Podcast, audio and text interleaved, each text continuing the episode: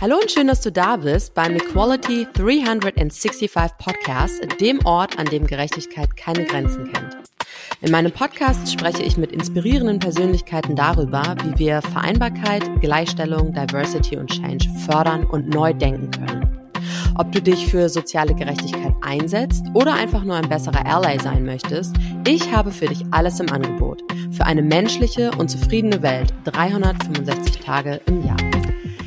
Ja, hallo, liebe ähm, Janice. Ich freue mich mega, dass du heute als Gästin in meinem Podcast bist und ähm, ja, bin total gespannt auf unseren Austausch.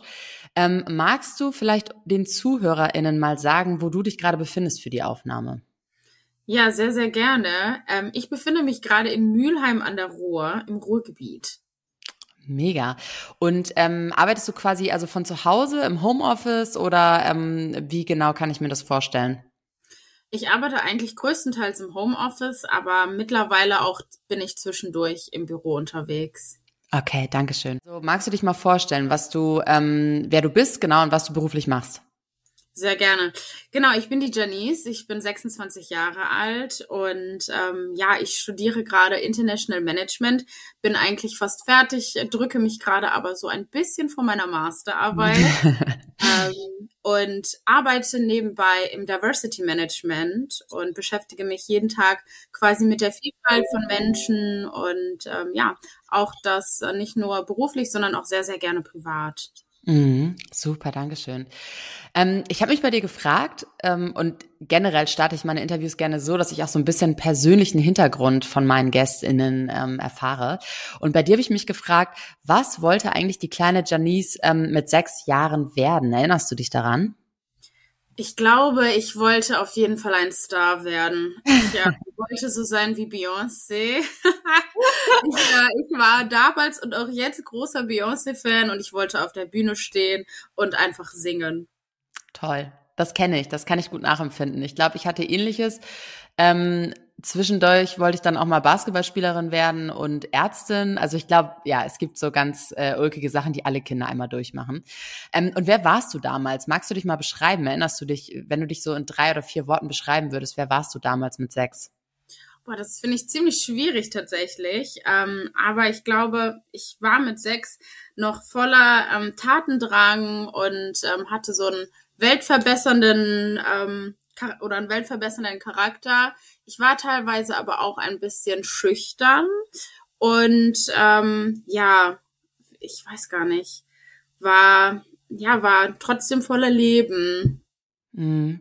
Und wie hat sich zum Beispiel so dieser weltverbessernde Charakter bei dir wiedergespiegelt? Kannst du dich da an bestimmte Situationen erinnern? Kannst du auch ein bisschen älter gewesen sein, muss nicht jetzt unbedingt sechs gewesen sein. Ne? Das ist vielleicht auch ein schwieriges Alter.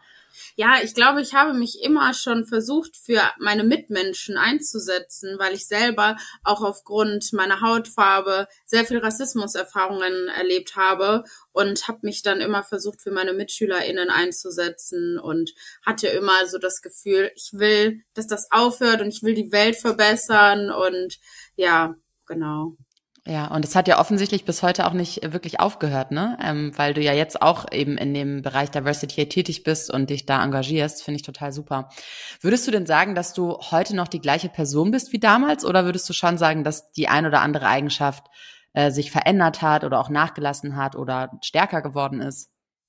Ich glaube, ich habe mich schon äh, sehr viel verändert. Also ich glaube, ich bin nicht mehr die schüchterne kleine Janice, die total verängstigt war, auch damals aufgrund diverser Rassismuserfahrungen, sondern glaube ich, fühle ich mich so ein bisschen empowered und ähm, aber habe immer noch diesen Tatendrang, Rassismus zu stoppen, mich für Menschen einzusetzen, ähm, die nicht nur aufgrund von Rassismus schlechte Erfahrungen gemacht haben, sondern einfach generell und fühle mich sehr, sehr wohl in meiner Arbeit und möchte das auch nach meinem Studium sehr gerne weitermachen. Also ich glaube mhm. schon, ich bin stärker auch geworden, ähm, aber natürlich habe ich auch trotzdem noch manchmal meine Momente, wo die kleine schüchterne Janice rauskommt und glaube ich mal umarmt werden möchte. Oh, aber das ist doch super sympathisch. Ich meine, das, das ähm, macht dich ja auch zum Menschen und zu dem, zu der Person, die, der du, äh, die, du bist. Und ähm, ich finde, Authentizität ist das schönste Gut, was wir Menschen haben. Und das sollten wir alle ausleben. Also freu dich darüber, dass du das irgendwie auch so sagen kannst und sein kannst. Finde ich super toll.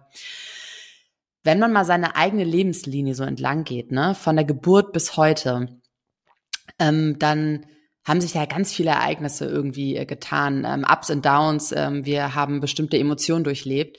Was hat dich deiner Meinung nach am meisten geprägt und wieso? Ich glaube, mich hat meine Schulzeit extrem geprägt ähm, in meiner Schulzeit habe ich zum ersten Mal die Erfahrungen ge damit gemacht, anders zu sein als meine MitschülerInnen. Ich war die einzige schwarze Person in meiner Klasse und wurde aufgrund dessen in, ja, schon seit der Grundschule so ein bisschen ausgegrenzt und habe super schlechte Erfahrungen gemacht. Ich hatte teilweise auch wirklich ähm, LehrerInnen, die mich sehr, sehr schlecht behandelt haben, wo ich teilweise keine Lust mehr hatte, in die Schule zu gehen und diese Zeit hat mich nachwirkend sehr, sehr geprägt, weil ich finde es so, so, so schade, dass gerade, wo man die ersten Erfahrungen macht, dass man da schon aufgrund, dass man vielleicht ein bisschen anders aussieht oder andere Meinungen hat, so schlecht behandelt werden kann. Und ja, das hat mich, würde ich sagen, bis heute auf jeden Fall geprägt. Mhm. Und was hättest du dir damals gewünscht? Was hätte dir in solchen Situationen geholfen? Ich hätte mir damals, glaube ich, vor allem das Mindset gewünscht, was ich jetzt habe. Quasi die etwas stärkere Janice, die mich da so ein bisschen beschützt, aber auch, ich sag mal, die sogenannten Allies, ähm, BefürworterInnen, die mich unterstützen, die darüber aufklären, dass das, was passiert, gerade nicht richtig ist und einfach das generell das Verständnis vom Zusammenleben in einer Gesellschaft einfach viel aufgeklärter hm. ähm, gewesen ist, ja. Hast du denn damals Unterstützung erfahren oder ähm, gab es auch Situationen, wo du wirklich einfach nur ähm, dich mit rassistischen Konfrontationen auseinandersetzen musstest und völlig allein gelassen wurdest? Ich weiß noch, ähm, damals, ich hatte eine Klassenlehrerin, die ja mich so ein bisschen auf dem Kicker hatte und das aufgrund meiner Hautfarbe, das kann ich so sagen. Und ich habe eigentlich keine Unterstützung bekommen. Also nicht seitens meiner MitschülerInnen und auch nicht von anderen LehrerInnen, weil es nie einfach aufgeklärt wurde. Ich mich aber wirklich ganz, ganz schrecklich gefühlt habe. Ich weiß aber dann, ähm, es gab ein paar Gespräche. Ähm, eine Mutter von einer damaligen Freundin, der ist das aufgefallen und sie hat es dann angesprochen und irgendwann gab es dann auch einen ähm, LehrerInnenwechsel. Und durch diese Lehrerin habe ich zum ersten Mal wirklich wieder richtigen Support gespürt und die hat mich total aufgebaut und mir auch wieder gezeigt, dass Schule auch Spaß machen kann.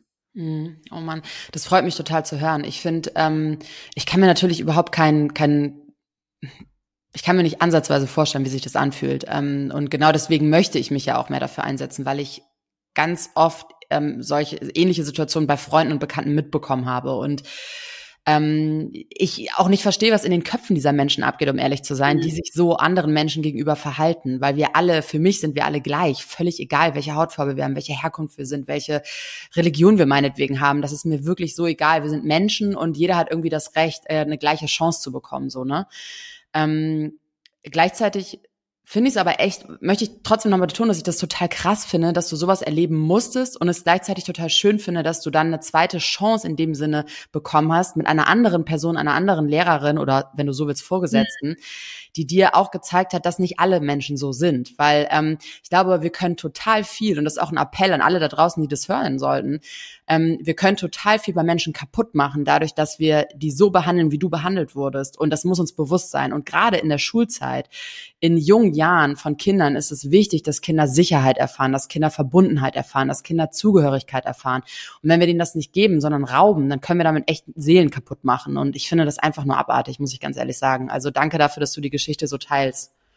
Sehr gerne. Also ich stimme dir da voll zu. Ich finde, gerade in der Schulzeit baut man so eine Art, ne, so ein Selbstbewusstsein und vielleicht auch so eine Art von Selbstwert auf. Und bei mir wurde das sehr, sehr kaputt gemacht. Und ich habe mich halt dadurch selber auch immer hinterfragt, stimmt irgendwas nicht mit mir? Und ähm, war auch sehr, sehr depressiv, auch in der Schulzeit schon. Und das finde mhm. ich halt furchtbar, dass man dann, ne, ich sag mal, jüngeren Menschen wirklich, wie du schon sagst, das Leben so schwer macht und so kaputt macht, weil man auch nicht darüber nachdenkt, was das für Folgeschäden haben können. Also das sind ja wirklich traumatisierende Erlebnisse, die ich da gemacht habe, die mich bis heute prägen. Ich kann total froh sein, dass ich jetzt in dem Bereich arbeite, wo wir, ich sage ich mal, gegen Rassismus zum Beispiel ankämpfen und dass ich mich selber so ein bisschen gestärkt habe. Aber ich kenne auch Freundinnen, die das nicht hatten, die nicht so ein Support-Netzwerk dann später hatten und halt immer noch an den traumatischen Erlebnissen, sag ich mal, zehren. Ne? Ja, ja. Dankeschön. Wann fühlst du dich denn am meisten zugehörig? Mm, ich glaube, ich fühle mich am meisten zugehörig, wenn einfach alle Menschen nett sind und ich auch einfach mal ein paar Gesichter sehe, die mir auch ähneln. Mhm. Und ähm, in welchen Situationen ist es? Gibt es da so spezielle Situationen in deinem Alltag oder ähm, Leben generell, die du so hervorholen kannst, wo du immer und immer wieder merkst, da fühlst du dich einfach genauso, wie du es gerade beschrieben hast? Ich glaube, ähm, zum Beispiel auf der Arbeit merke ich das stark, wenn ich zum Beispiel in Umfelden, äh, im Umfeld unterwegs bin, das sehr divers ist. Das müssen jetzt nicht nur Menschen sein mit unterschiedlicher Herkunft, aber generell einfach ein super dynamisches, diverses Umfeld. Da fühle ich mich meistens ähm, ja sehr, sehr wertgeschätzt und willkommen und genieße das auch. Ich habe das jetzt gerade ähm, letzte Woche erlebt. Ich hatte da ein sehr, sehr tolles Meeting. Ähm, wir haben ein POC-Netzwerk, also People of Color Netzwerk gegründet und da mhm. habe ich mich natürlich super wohl ähm, willkommen und äh, zugehörig gefühlt. Mega cool. Bei PwC war das, oder? Genau. Ja, cool. Super. Total spannend. Das äh, hört sich super an. Ähm, und du schreibst ja auch bei LinkedIn, ähm, dadurch bin ich auch auf dich aufmerksam geworden. Also du schreibst bei LinkedIn unter anderem auch hin und wieder über rassistische Situationen und Erfahrungen, die du selbst erlebt hast. Mm, beispielsweise hast du eine Situation beschrieben, die mich echt berührt hat. Ähm, also mich berühren alle diese Situationen, um ehrlich zu sein, aber die hat bei mir auch nochmal besonders was bewegt. Ähm, du sagst oder hast, glaube ich, geschrieben, dass ähm, ein Arbeitgeber oder Vorgesetzter dich mal darauf hingewiesen hat, dass es irgendwie besser sei, wenn du deine Braids oder deine Frisur veränderst, weil du sonst unprofessionell rüberkommen würdest. Wow, ich finde, da muss man erstmal atmen. wie hat sich das für dich angefühlt, was hast du in der Situation gemacht, gesagt? Also wie bist du damit umgegangen? Ich glaube, man kann damit gar nicht umgehen. Es passiert dann einfach und ich war natürlich auch total geschockt davon.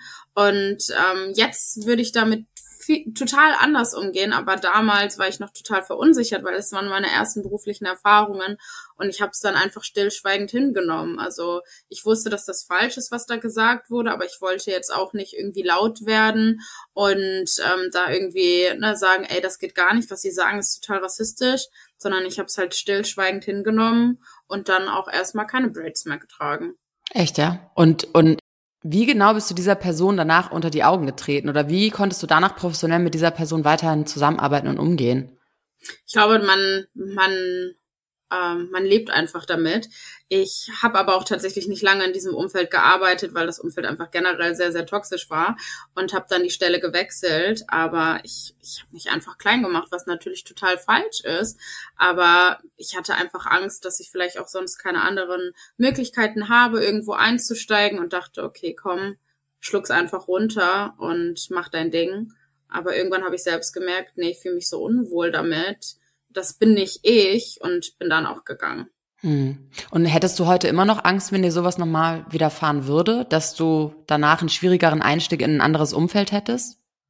Ich sage, ich, es schlagen so zwei Herzen in meiner Brust. Ich würde schon sagen, ich bin super aktivistisch geworden und würde das überhaupt nicht hinnehmen und würde natürlich auch in so einem Umfeld überhaupt nicht arbeiten wollen. Also wenn mich jemand aufgrund meiner Frisur oder meiner Hautfarbe oder irgendwelchen anderen Merkmalen diskriminiert, dann will ich da auch gar nicht arbeiten, weil ich weiß, da werde ich nicht geschätzt.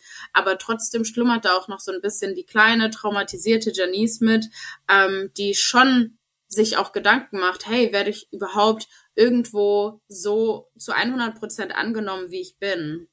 Mhm. Ähm, was ist denn deine Absicht mit deiner Arbeit bei LinkedIn? Ich möchte auf jeden Fall ähm, ja ganz, ganz viel Aufklärungsarbeit leisten. Ich bin halt irgendwie so ein, ja, ich habe immer noch diesen weltverbessernden Gedanken und ich denke mir so, selbst wenn ich nur eine Person aufkläre durch meinen Post, dann habe ich schon irgendwie einen guten Beitrag geleistet und mir macht es auch einfach total Spaß, über solche Dinge zu sprechen und ich sehe das auch irgendwie für mich so als, ja, nicht meine Pflicht, aber für mich selbst auch, weil ich wirklich einfach allen Menschen da draußen irgendwie helfen möchte und ich halt selber weiß, wie schlimm es sich anfühlen kann, ähm, diskriminiert zu werden. Und deswegen habe ich mir überlegt, nee, ich fange mal an, bei LinkedIn auch darüber zu sprechen, denn gerade auch im Berufsalltag passieren halt auch Dinge, die nicht äh, in Ordnung sind. Absolut. Und bitte, bitte behalt dir diesen, diesen, diesen aktivistischen Gedanken dahinter und auch diese Energie bei, weil ich glaube, dass es total wichtig ist. Wir müssen viel, viel lauter werden. Ähm, es dürfen viel, viel mehr Menschen auf die Straße gehen, ähm, im wahrsten Sinne des Wortes, aber eben auch wirklich äh, bei LinkedIn aktiv sein und auf allen anderen Social-Netzwerken, damit ähm, mehr für diese Themen sensibilisiert wird und wir überhaupt ja auch auf eine gewisse Art und Weise bilden können, weil ich glaube, das ist auch echt so ein Thema, ne? Bildung ähm, bildet Menschen ja im wahrsten Sinne des Wortes. Und ähm, ich habe manchmal das Gefühl, Unwissenheit und das Nichtverständnis darüber, wie ähm, andere Kulturen beispielsweise oder Herkunft oder Menschen aus anderer Herkunft sind, macht Menschen Angst und deswegen reagieren sie erstmal mit einer Abwehr ähm, ohne das wirklich zu hinterfragen und wirklich ähm, zu wissen, ob die, die Menschen wirklich irgendwie das XY sind, was sie denken. Und ich glaube, wir müssen Begegnung schaffen, wir müssen, ähm, ja, wir müssen Begegnung schaffen und ähm, mehr darüber aufklären, damit wir die Angst nehmen und ein Verständnis dafür generieren, dass alle Menschen gleich sind irgendwie und alle Menschen auch eine Chance haben, um erfolgreich zu werden stimme ich dir zu 100 Prozent zu. Ich meine, ich habe es ja auch durch meinen eigenen Post gesehen, den Post mit meinen Braids, ähm, was das für eine Welle von Kommentaren auch ausgelöst hat. Ich war selber erstmal total äh, überfordert damit, aber es, am Anfang waren es halt eher positive und danach kam auch die, ja, ich sag mal, die Welle von negativen Kommentaren und da habe ich einfach gemerkt, hey, ich glaube, du machst was richtig. Denn ähm, ja, es zeigt einfach, dass ich noch lauter sein muss und noch mehr Postings machen muss darüber, weil ich mir halt schon so ein paar Kommentare auch durchgelesen habe und mir halt dachte, alright, da muss sich wirklich noch was tun in der Arbeitswelt und in den Köpfen von vielen Menschen. Mhm. Erinnerst du dich an einen Kommentar, was so negativ war? Also was wurde da geschrieben? Ja, ein Kommentar, da war ich wirklich, da dachte ich mir so, okay, da hatte eine Person geschrieben, dass ähm, ja ähm, er selber eine Tochter hätte, die ähm, schwarz ist und auch sie niemals mit so einer unangemessenen Haarpracht einstellen würde und dass das halt einfach überhaupt nicht geht und die Haare ungepflegt seien und so kann man ja auch keinen einstellen. Oh, ey, das ist echt schlimm. Und also das ist seine eigene Tochter quasi gewesen, über die ja. er gesprochen hat. Crazy. Was waren denn neben der, ähm, der besagten Situation, aber auch vielen anderen Erfahrungen ähm, noch eine weitere wirklich schwierige Erfahrung, die du im Leben ähm, im Hinblick auf Rassismus machen durftest?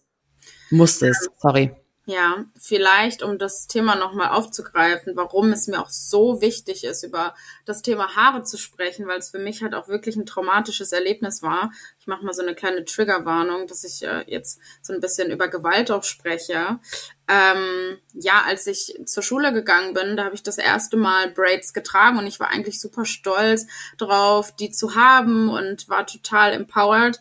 Aber auf dem Nachhauseweg ähm, haben mich dann zwei Jungs überfallen und mir dann meine Haare angezündet und mhm. gesagt, ähm, ja, ne, also haben mich rassistisch beleidigt, die Haare angezündet und danach habe ich nie wieder Braids getragen und ich habe auch erst mit, ich glaube, Anfang 20 wieder angefangen, zu mir selbst zu finden und das zu verarbeiten und Braids wieder für mich zu entdecken und auch meine natürlichen Haare zu tragen, weil ich danach eigentlich gar nicht mehr, ja, ich wollte eigentlich nur noch europäisch aussehen und habe mir meine Haare kaputt geglättet. Oh Gott, ey, das tut mir so leid. Äh, und ich weiß, dass das wahrscheinlich nicht mehr die richtige Antwort ist auf das, was du gerade gesagt hast, aber ähm, ich finde ich, mich macht es wirklich sprachlos. Also ich kann das, ich weiß gar nicht, also wie kommt man überhaupt auf solche Ideen? Ich finde es einfach nur grausam und mir tut es von Herzen leid, dass Menschen wie du und ähm, alle anderen, die ähnliche Sachen erlebt haben, überhaupt sowas erleben müssen. Ich finde es grausam. Es tut mir wirklich, wirklich richtig doll leid. Und ich kann mich nur für all, all die Menschen entschuldigen, die so sind wie ich und sowas mit dir gemacht haben oder machen. Ich kann es nicht nachvollziehen. Ähm, aber da sind wir beim Thema. Was möchtest du denn äh, Cis-Menschen wie mir, die beispielsweise auch irgendwie weiß sind, die deutsch sind, die blaue Augen, blonde Haare haben, die so das, den klassischen Standard irgendwie bilden, ähm, also vermeintlichen Standard, äh, was möchtest du uns mit auf den Weg geben? Was können wir machen, um für eine faire und gleichberechtigte Gesellschaft einzustehen? Ich glaube, da ist auch wieder Stich, äh, Stichwort Bildung. Ähm, es ist sehr oft so, dass viele Personen, jetzt zum Beispiel ne, cis-weiße Personen, auf einen zukommen und dann quasi um Bildung erbitten und ich mich immer wieder erklären muss und erklären soll, warum das eine falsche Situation ist. Und ich glaube, was, ähm, ich spreche jetzt einfach nur für mich, aber wo ich halt sehe, dass man da einem wirklich Unterstützung bieten kann, ist, wenn man sich selbst einfach mal ein bisschen ja bildet, nachliest und sich auch selbst hinterfragt. Vielleicht habe ich ja selber auch irgendwelche Biases, ähm, die ich gar nicht so bemerkt habe. Ich weiß noch zum Beispiel zu der Zeit mit ähm, George Floyd, dass danach auch Freundinnen auf mich zukamen und gesagt haben, hey, ich habe da noch nie so drüber nachgedacht, aber habe ich dir vielleicht schon mal irgendwie unbewusst Unrecht getan oder mhm. mit irgendwas dich verletzt? Und ich habe dann auch gesagt, ja, tatsächlich habt ihr das und ich habe es einfach nicht angesprochen. Und ähm, dadurch, dass wir dann in diesen Diskurs gegangen sind, das, das tat unglaublich gut, aber ich glaube, manchmal ist es auch einfach schön, sich selbst einfach zu hinterfragen, ein paar Bücher zu lesen, Artikel zu lesen, LinkedIn-Beiträge zu lesen und sich einfach selbst ein bisschen zu bilden. Mhm. Ähm, ich habe genau äh, darüber gerade nachgedacht, weil ich finde, wir leben in einer ultrakomplexen Welt, ne? Und ähm, die wird ja auch perspektivisch noch komplexer. Ähm, was mir auffällt, ist an mir selber, dass mir das manchmal ganz schwer fällt, bestimmte Sachen zu sagen oder nach bestimmten Sachen zu fragen, mhm. gerade im Hinblick auf Diversity, weil es so viele Begriffe gibt. Du hast es gerade schon gesagt, ne? so Biases, Flinter, Cis, POC. Ähm, also man braucht ja gefühlt ein Dictionary, um erstmal zu verstehen, was bedeutet was, was heißt das und dann Schlussfolgern, was darf ich jetzt noch und was darf ich nicht mehr. Bedeutet ergo bei ganz vielen Leuten, die eben wie ich sind, ähm, die, nee, das habe ich falsch formuliert, die so aussehen wie ich, vielleicht so, ähm, dass, dass man, glaube ich, auch oft Angst haben kann, das Falsche zu machen. Und aus Angst äh, besteht dann irgendwie so eine Abwehr oder man macht erstmal die Tür zu und sagt, okay, dann lass es lieber ganz sein. Bei mir ist es so, ich möchte es nicht ganz sein lassen. Ich möchte was tun und ich möchte auch verstehen und ich möchte auch ähm, bericht, äh, wie sagt man, berichtigt werden, wenn ich was Falsches sage. Ähm, weil ich habe schon den Drang eben danach, ähm, dass diese Welt gesünder für alle wird, ne? Weil ich habe manchmal echt das Gefühl, auch was du gerade beschrieben hast, das ist, das geht mir überhaupt nicht in den Kopf rein. Also ich, ich bin da einfach echt so, dass ich denke, wie kann sowas überhaupt sein?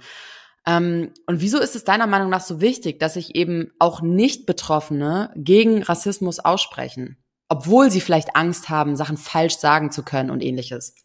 Ich glaube, jeder Mensch oder anders formuliert, kein Mensch ist ohne Vorurteile ich selber musste mich so oft korrigieren in meiner Sprache, weil nur weil ich jetzt vielleicht ein sehr, sehr großes Wissen habe, heißt es das nicht, dass ich irgendwie nicht selber Fehler machen kann. Aber aus Fehlern lernt man halt. Ich selber zum Beispiel, ich habe ähm, mal bei Miss Germany mitgemacht mhm. und da war eine Non-Binary-Person und ich habe trotzdem, um als ich in den Raum kam, um alle zu begrüßen, gesagt, hey Mädels, und mhm. natürlich damit voll die Person ausgeschlossen, die non-binary ist. Und die Person kam dann auf mich zu und hat gesagt, hey Janice, ähm, ich bin non-binary und dadurch hast du mich ausgeschlossen. Und natürlich im ersten Moment ist das so ein, oh Gott, aber dadurch habe ich gelernt. Und ich glaube, man, man sollte nicht Angst davor haben, Fehler zu machen, denn man reißt, also ich würde niemals jemanden den Kopf abreißen, wenn er einen Fehler macht, sondern ich finde es eher gut, wenn man es versucht und ich der Person sonst sagen kann, hey, vielleicht nimmst du die oder die Formulierung, damit fühlen sich andere Menschen noch mehr ähm, ja inclusive. Und es ist auch super wichtig, dass Menschen, die nicht betroffen sind, ihre Stimme erheben und ein Zeichen setzen, denn nur so können wir auch wirklich gemeinschaftlich was verändern. Äh, mhm. Äh, denn ja, es können nicht alleine nur die Betroffenen tragen, sondern es sollte halt einfach eine ja, sagen wir es mal nicht Last, aber ja, eine Last von allen sein, sich für diese Rechte auch einzusetzen. Ja, danke schön, tolle Impulse. Ähm, welche Ratschläge würdest du denn anderen POCs geben, die ebenfalls mit Rassismus konfrontiert sind, ähm, wie sie damit umgehen können? Ähm, ich glaube, etwas, was ich gelernt habe, ist, sich nicht zu verstecken und auch keine Angst davor haben, mal etwas anzusprechen, was rassistisch war. Denn bei mir hat es auch eine sehr, sehr ähm, lange Zeit gedauert, bis ich auch wirklich Leute gezielt darauf angesprochen habe, hey, das, was du gesagt hast, war nicht in Ordnung. Und wenn man dieses Selbstbewusstsein oder dieses Mindset noch nicht hat, dann sich auch einfach Hilfe zu suchen. Und sei es zum Beispiel ähm, im beruflichen Kontext mal zum Betriebsrat zu gehen, zum Ethik-Office, wenn das vorhanden ist, oder zum Diversity Management und da einfach sich ne, Leute zu suchen und ähm, ja, das auf jeden Fall nicht unkommentiert zu lassen. Hm. Und ähm, was rätst du denen, die vielleicht das Vertrauen an ihr People on Culture Team oder auch an ihr Diversity Team oder Ethik Team verloren haben? Weil ich habe tatsächlich des Öfteren jetzt schon gehört, dass ähm, es gerade ja auch in größeren Unternehmen eben so Diversity Teams und ähnliches gibt, aber die Teams dann tatsächlich ganz oft selber gar nicht so diverse und werteorientiert sind, wie man es meinen sollte. Und wenn das der Fall ist und sich jemand dann nicht vertrauensvoll an dieses Team wenden kann, was macht man in so einem Moment? Ich glaube, ähm, ich würde mir auf jeden Fall BefürworterInnen suchen, die mich unterstützen und vielleicht dann auch in größerer Montur halt zu irgendeiner Stelle ne, auffahren. Es gibt, ich sag mal, in größeren Unternehmen sollte es ein Diversity Management geben, ein Ethik Office oder andere Institutionen, die einen bei solchen Fällen unterstützen.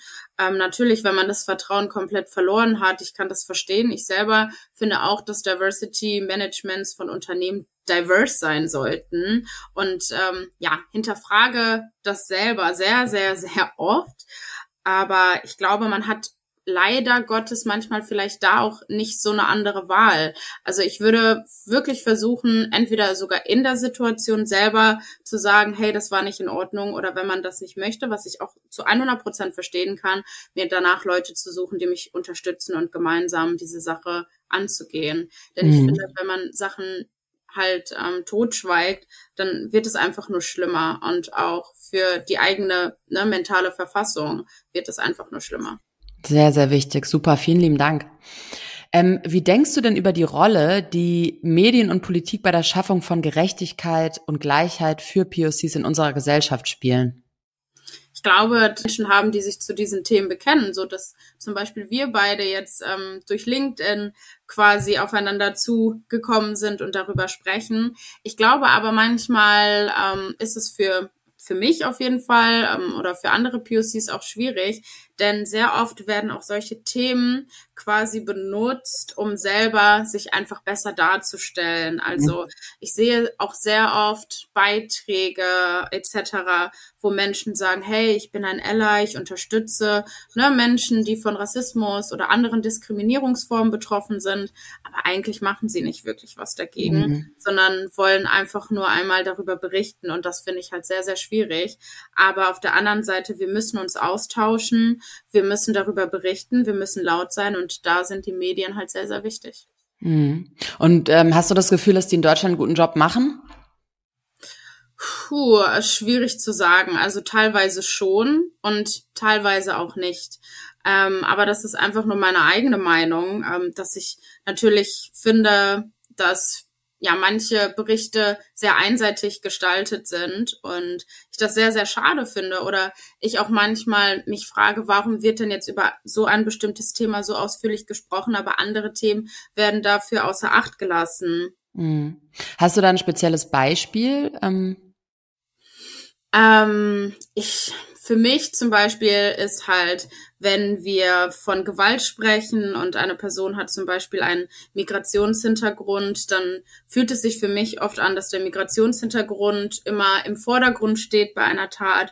Wenn aber eine Person eine Tat tut, die jetzt, sag ich mal, deutsch ist und auch weiß ist, dann spielt auf einmal die Herkunft etc. nicht mehr so eine große Rolle. Ja. Und das sehe ich halt sehr, sehr oft in den Medien ähm, und finde das einfach nur schade. Natürlich, wir wollen, Gewalt ist Gewalt, aber sehr oft sieht man da einfach die gewissen Unterschiede. Ja, absolut richtig. Du arbeitest ja, wie schon erwähnt, bei äh, PwC im Bereich DE&I und du studierst auch noch, hast du gesagt. Ähm, aber wie können denn Unternehmen deiner Meinung nach eine inklusive Kultur schaffen, die eben verschiedene Hintergründe wertschätzt und einbezieht? Ich selber würde einfach sagen, befragt doch mal eure Mitarbeitenden, die vielleicht auch divers sind, was sie sich wünschen. Ich glaube, sehr oft gibt es auch Diversity Managements und das ist auch total schön, die aber vielleicht nicht so divers besetzt sind und gar nicht die Bedürfnisse erfüllen können von den Menschen, die betroffen sind. Also ich selbst bin zum Beispiel, ähm, ja, identifiziere mich als schwarze Frau und sitze im Diversity Management.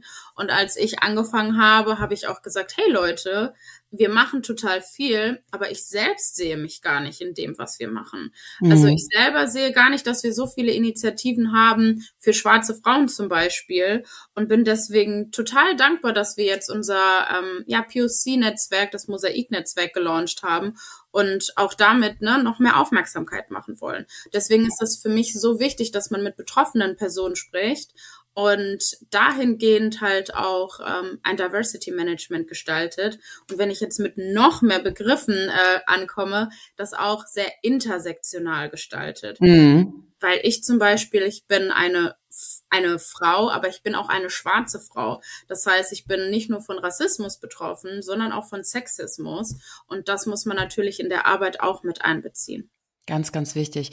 Da habe ich gerade ähm, neulich was drüber gelesen. Ich finde das total spannend, weil mir das auch nicht so ganz geläufig war tatsächlich. Aber ist natürlich super logisch, ne? Dass, dass es ganz oft eben Überschneidungen gibt, die einem nicht bewusst sind, worüber man sprechen muss und die eben nur an die Oberfläche geraten, wenn man drüber spricht und wenn man eben auch die Betroffenen dann dazu befragt.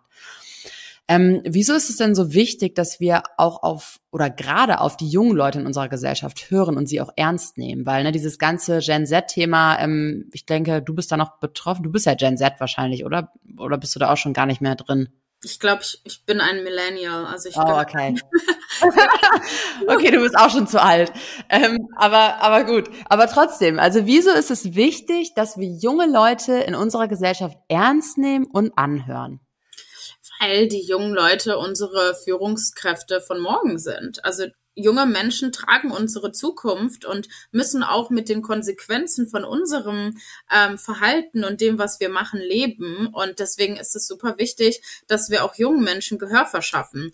Denn ähm, nur weil man jung ist, kann, heißt es nicht, dass man nicht was zu sagen hat und auch nicht ne, dementsprechend ähm, was dazu beitragen kann. Hm. Als ich so jung war, ich hätte bestimmt ähm, auch so viel erzählen können, aber mir hat keiner geglaubt, weil du bist ja so jung. Mhm. Und ich finde es super wichtig, dass wir alle mit einbeziehen. Was hältst du ähm, von der Aussage, dass die Gen Z ähm, faul ist und keine Lust hat zu arbeiten? Ist jetzt off-topic, aber interessiert mich trotzdem. Ja, also ich, ich habe das auch sehr oft gehört. Ich glaube, ähm, die Gen Z-Generation ist sich einfach mehr der eigenen Work-Life-Balance bewusst. Also ich würde das überhaupt nicht mit faul abtun, sondern einfach mit einem eigenen Bewusstsein, was kann ich geben und was will ich zurück. Weil ich meine, wir arbeiten, ich sag mal, die meisten 40 Stunden die Woche und drüber und ähm, haben dann vielleicht nicht noch so viel Zeit, um Hobbys, Partnerschaft etc. zu machen. Und ich glaube, den Gen Z-Menschen ähm, ist das einfach bewusst und die wollen einfach mehr für sich selbst einstehen und ich unterstütze das total. Ja, same. Ich äh, denke auch ganz oft, dies ist die erste Generation, um ehrlich zu sein, die eine gesunde, ähm, eine gesunde Beziehung zur Arbeit hat. Also weil alles andere davor war ja super ungesund. Und wie oft erzählen wir davon, dass unsere Eltern und Großeltern ähm, so hart gearbeitet haben, um uns das Leben zu ermöglichen. Aber was ist das bitte für ein trauriges Leben und für eine traurige Vorstellung, dass du nur existierst, um zu arbeiten und für andere Leute ein tolles Leben irgendwie aufzubauen? Also es ist ja total ähm, entgegen dem Verständnis, dass wir irgendwie nur dieses eine Leben haben und jeder ja irgendwie auch so ein bisschen zufrieden im Leben sein muss, um eben nicht depressiv zu werden und nicht unglücklich zu sein und so weiter und so fort. Ne? Also echt spannend, äh, sehe ich genau wie du. Mm. Wir sind jetzt fast am Ende, Janice, und ähm, ich finde, dass wir schon ganz, ganz wichtige, tolle ähm, und inspirierende Kernmessages diskutiert haben. Zum Abschluss würde ich dir gerne noch ein paar Fragen stellen. Und zwar, wann leben wir denn deiner Meinung nach gerecht? Uh, das finde ich eine sehr, sehr spe spezielle Frage. Ich glaube, gerecht leben wir, wenn wir alle Menschen mit einbeziehen und alle Menschen auch die gleichen Chancen haben. Mhm. Und ähm, mit Blick auf die Frage gerade mit der Gen Z, glaubst du eigentlich, dass wir in 20, 30 Jahren, wenn wir jetzt in 20, 30 Jahre von, von heute mal blicken ähm, und uns da so die Gesellschaft anschauen, glaubst du, dass die Gesellschaft durch die neu denkenden, progressiven, jungen Menschen gerechter und angenehmer für alle sein wird? Ich glaube tatsächlich schon. Man muss auch mal sagen, wenn man über solche Themen spricht, spricht man sehr oft auch sehr negativ. Aber es hat sich auch wirklich viel in unserer Gesellschaft auch getan. Und ich sehe auch, dass sich noch sehr, sehr viel tun wird. Es wird noch lange dauern und vielleicht werde ich das nicht in meiner Arbeit oder so mitbekommen. Aber ich glaube schon, dass wir in 30 Jahren wirklich ähm, noch einen großen Schritt weiter sind. Und ähm, das sollte man auch einfach mal ne, wertschätzen. Mhm. Ja, ich teile deinen Optimismus. Dankeschön. Ähm, was wünschst du unserer Gesellschaft denn aktuell am meisten? Ich glaube, ähm, ja, ich sag mal Frieden und Frieden meine ich jetzt einfach auch Selbstfrieden, Gesundheit, mentale Gesundheit und einfach, dass wir alle mehr zusammenhalten. Ich glaube, wenn wir alle einfach uns gegenseitig mehr wertschätzen würden, würde es uns auch allen ein bisschen besser gehen. Mhm. Und hier kommt jetzt noch ähm, eine Frage von deinem Vorgänger, war es in dem Fall, also ein Gast. Wenn du die Möglichkeit hättest, deinem jüngeren Ich einen Ratschlag zu geben, was wäre das? Ähm, auf jeden Fall, ähm, ja, dass du nicht die nächste Beyoncé wirst. Äh, äh, hat leider nicht so geklappt. Nee, auf jeden Fall, ähm, du darfst, du darfst dich nicht selbst verlieren du musst stark sein oder beziehungsweise ich finde, du musst stark sein, hört sich auch schon wieder so, so doof an, aber gib nicht auf und ja, speak up. Also setz dich für dich selbst ein und ähm, ja, es wird besser werden, auf jeden Fall. Das ist schön. Ähm, magst du meinem nächsten Gast oder der nächsten Gäste noch eine Frage stellen? Ähm, ja, mich würde einfach auch selbst, ich weiß nicht, was äh, für ein Gast oder Gästin du hast, interessieren. Ähm, wie siehst du denn Inclusion und Diversity und wie wichtig ist dir das für, ja, für dein Leben und fürs, für den beruflichen Alltag? Mm, Dankeschön. Tausend Dank, äh, Janice. Ich fand es super erfrischend, mit dir zu sprechen. Ähm, ich habe mich sehr gefreut, deine Meinung zu dem Thema zu hören und bin großer Fan von dir. Vielen, vielen lieben Dank, dass du da warst. Danke, dass du mich eingeladen hast und wir hier heute sprechen konnten. Das hat mich wirklich sehr gefreut. Sehr gerne. Das war schon wieder für heute. Wenn dir diese Episode gefallen hat, dann abonniere meinen Podcast und unterlasse mir gerne eine Bewertung. Bis zum nächsten Mal. Merci und bye bye.